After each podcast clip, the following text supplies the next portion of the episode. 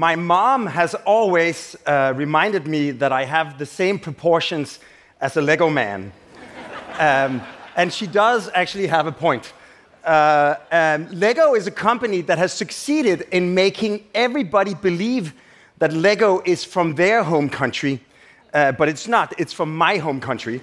Uh, so you can imagine my excitement when the Lego family called me and asked us to work with them to design the home of the brick. Uh, this is the architectural model. Uh, we built it out of Lego, obviously. Uh, this is the final result. And what we tried to do was to design a building that would be as interactive and as engaging and as playful as Lego is itself, with these kind of interconnected playgrounds on the roofscape. You can enter a square on the ground where the citizens of Billund can roam around freely without a ticket. Um, and it's probably one of the only museums in the world where you're allowed to touch all the artifacts. The, the Danish word for design is form giving, which literally means to give form to that which has not yet been given form. In other words, to give form to the future. Uh, and what I love about Lego is that Lego is not a toy, it's a tool that empowers the child to build his or her own world and then to inhabit that world through play and to invite her friends to join her in cohabiting and co creating that world. And that is exactly what form giving is. As human beings, we have the power to give form to our future. Inspired by Lego, we've built uh, a social housing project in Copenhagen uh, where we've stacked uh, blocks of wood next to each other. Between them, they leave uh, spaces with extra ceiling heights and balconies. And, and by gently wiggling the blocks, we can actually create curves or any organic form adapting to any urban context. Uh, because adaptability is probably one of the strongest drivers of architecture. Another example is here in Vancouver. Uh, we were asked to look at the site where Granville Bridge triforks as it touches downtown. Uh, and we started like mapping the different constraints. There's like a 100 foot setback from the bridge because the city wants to make sure that no one looks into the traffic uh, uh, on the bridge. Uh, there's a park where we cast, can't cast any shadows. So finally, we're left with a tiny triangular footprint, almost too small to build. But then we thought, like, what if the 100 foot minimum distance is really about minimum distance. Once we get 100 feet up in the air, we can grow the building back out. Uh, and, and so we did. When you drive over the bridge, it's as if someone is pulling a curtain back, welcoming you to Vancouver. Or like a weed growing through the cracks in the pavement and blossoming as it gets light and air. Underneath the bridge, we've worked with uh, Rodney Graham and, and a handful of Vancouver artists to create what we called the Sistines Chapel of Street Art an art gallery turned upside down that tries to turn the negative impact of the bridge into a, a positive. So even if it looks like this kind of surreal architecture, it's highly adapted to its surroundings. So if a bridge can become a museum, a museum can also serve as a bridge. In Norway, we are building a, a museum that spans across a river and allow people to sort of journey through the exhibitions as they cross from one side of a sculpture park to the other and architecture sort of adapted to its landscape.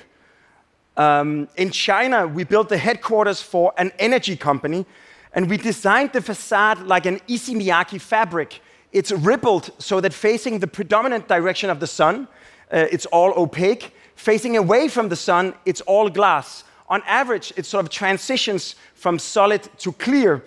And this very simple idea, without any moving parts or any sort of technology, purely because of the geometry of the facade. It reduces the energy consumption on cooling with 30%. Um, so you can say what makes the building look elegant is also what makes it perform elegantly. It's an architecture that is adapted to its climate. Uh, you can also adapt you know, one culture to another, like we took in Manhattan. We took the Copenhagen Courtyard building, with a social space where people can hang out in this kind of oasis in the middle of the city. And we combined it with the density and the verticality of an American skyscraper, creating what we've called uh, a court scraper. From New York to uh, Copenhagen, on the waterfront of Copenhagen, we are uh, right now finishing this waste to energy power plant. It's going to be the cleanest waste to energy power plant in the world. There are no toxins coming out of the chimney. An amazing marvel of engineering that is completely invisible So we thought, how can we express this? And in, in Copenhagen, we have snow, as you can see, but we have absolutely no mountains. Uh, we have to go six hours by bus to get to Sweden to get alpine skiing. So we thought, let's put an alpine ski slope uh, on the roof of the power plant. So this is the, this is the first test run we did a few months ago. And, and what I like about this is that it also shows you the sort of world changing power of form giving. Uh, I have a five month old son, and, and he's gonna grow up in a world not knowing that there was ever a time when you couldn't ski on the roof of the power plants. so,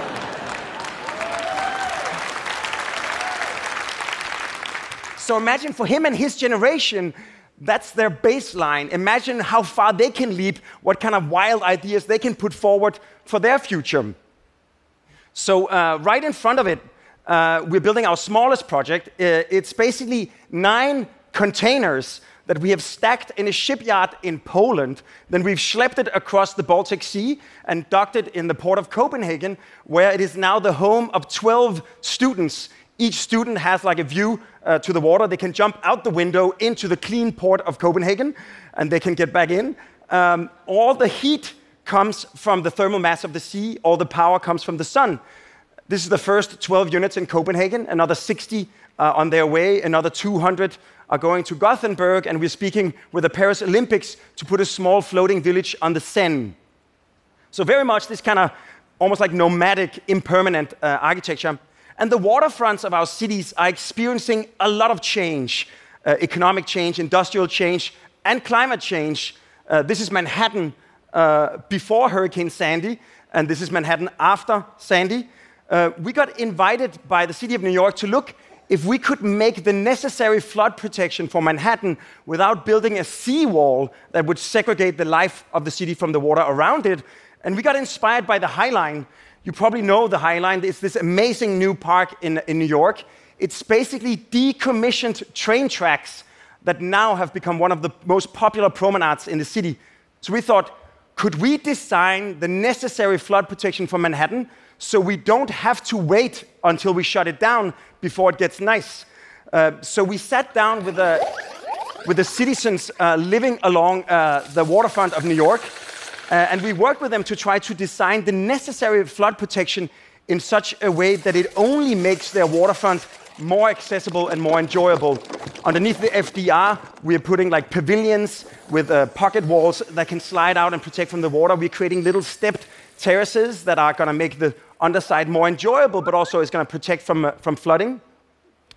Further north in the, in the East River Park, uh, we are creating uh, uh, rolling hills that, that protect the park from the noise of the highway, but in turn also become the necessary flood protection that can stop the waves uh, during an incoming storm surge. So, in a way, this project that we have called the dry line, it's essentially the high line, the, the high line that's going to keep Manhattan dry. It's, it's scheduled to break ground on the first East River portion uh, at the end of this year, but it has essentially been co designed uh, with the citizens of, uh, of Lower Manhattan to sort of take all of the necessary infrastructure for resilience and give it positive social and environmental side effects. So, um, New York is not alone in facing this, uh, this situation. In fact, by 2050, 90% uh, of the major cities in the world are going to be dealing with, uh, with rising seas in, uh, in Hamburg, they've created a whole neighborhood where the bottom floors are designed to withstand the inevitable flood. In Sweden, they've designed a, a, a city where uh, all of the parks are, are, sort of wet gardens, uh, sort of designed to deal with stormwater and, and wastewater. So we thought, could we perhaps, and actually today, uh, uh, three million people are already permanently living on the sea. So we thought, could we actually imagine a floating city uh, designed to incorporate all of the sustainable development goals of the United Nations into a sort of a, a whole new human made ecosystem? Uh, and of course, we have to design it so it can produce its own power, uh, harvesting the thermal mass of the oceans, the force of the tides, of the currents, of the waves, the power of the wind, uh, the heat, and the, and the energy of the sun. Uh, also, we're going to collect all of the rainwater that drops uh, on this like man-made archipelago and deal with it uh, organically and, and mechanically and, and, store it and clean it. We have to grow all of our food uh, locally. it has to be fish and plant-based because you won't have the space or the resources for, for a dairy diet. and, and finally, um, we're going to deal with all the waste locally with, with compost, recycling, and turning the waste into, into energy. So imagine where a traditional urban master plan, you typically draw the street grid where the cars can drive and the sort of building plots where you can put some buildings. This master plan, we sat down with a handful of scientists and basically started with all of the renewable available natural resources. And then we started channeling the flow of resources through this kind of human made ecosystem or this kind of urban metabolism. So it's, uh, it's going to be modular. Uh, it's going to be uh, buoyant. It's going to be designed to resist uh, a tropical storm. Uh, you can prefabricate it at scale and tow it uh, into to dock with others to form a, a small community. We're designing these kind of coastal additions so that even if it's modular and rational, each island can be unique with its own coastal landscape. Uh, the architecture has to remain sort of relatively low to keep the, the center of gravity uh, buoyant. We're going to take all of the um, agriculture uh, and use it to also create social space so you can actually enjoy the permaculture gardens. We're designing it for the tropics, so all of the roofs are maximized to harvest solar power and to shade from the sun. Uh, all the materials are going to be light and renewable, like uh, bamboo and wood, which is also going to create this kind of charming, uh, warm uh, environment. And any architecture is supposed to be able to fit on, on, this, uh, uh, on this platform. Underneath, we have all the storage, like inside the pontoon, almost like a, a mega version of the student housings that we've already worked with. We have all the storage for the uh, energy that's produced, all of the water storage and, and, and remediation. we're sort of dealing with all of the, um, the waste and the composting. and we also have some backup farming with uh, uh, aeroponics and, uh, and, and hydroponics. So imagine almost like a vertical section through this landscape that goes from the air above where we have vertical farms, below we have the uh, aeroponics and the, and the aquaponics. Even further below, we have the ocean farms, and where we tie the island to the ground, we're using biorock to create new reefs to regenerate uh, habitat. So, so think of this kind of small island for 300 people. It can then group together to form a cluster or a neighborhood uh, that then can sort of group, group together to form an entire city for 10,000 people. And you, you, can imagine if this floating city flourishes, uh, it can sort of uh, grow like a culture uh, in, a, in, a, petri dish. Um, so one of the first places we're looking at placing this uh, uh, or anchoring this floating city is, is in the Pearl River Delta.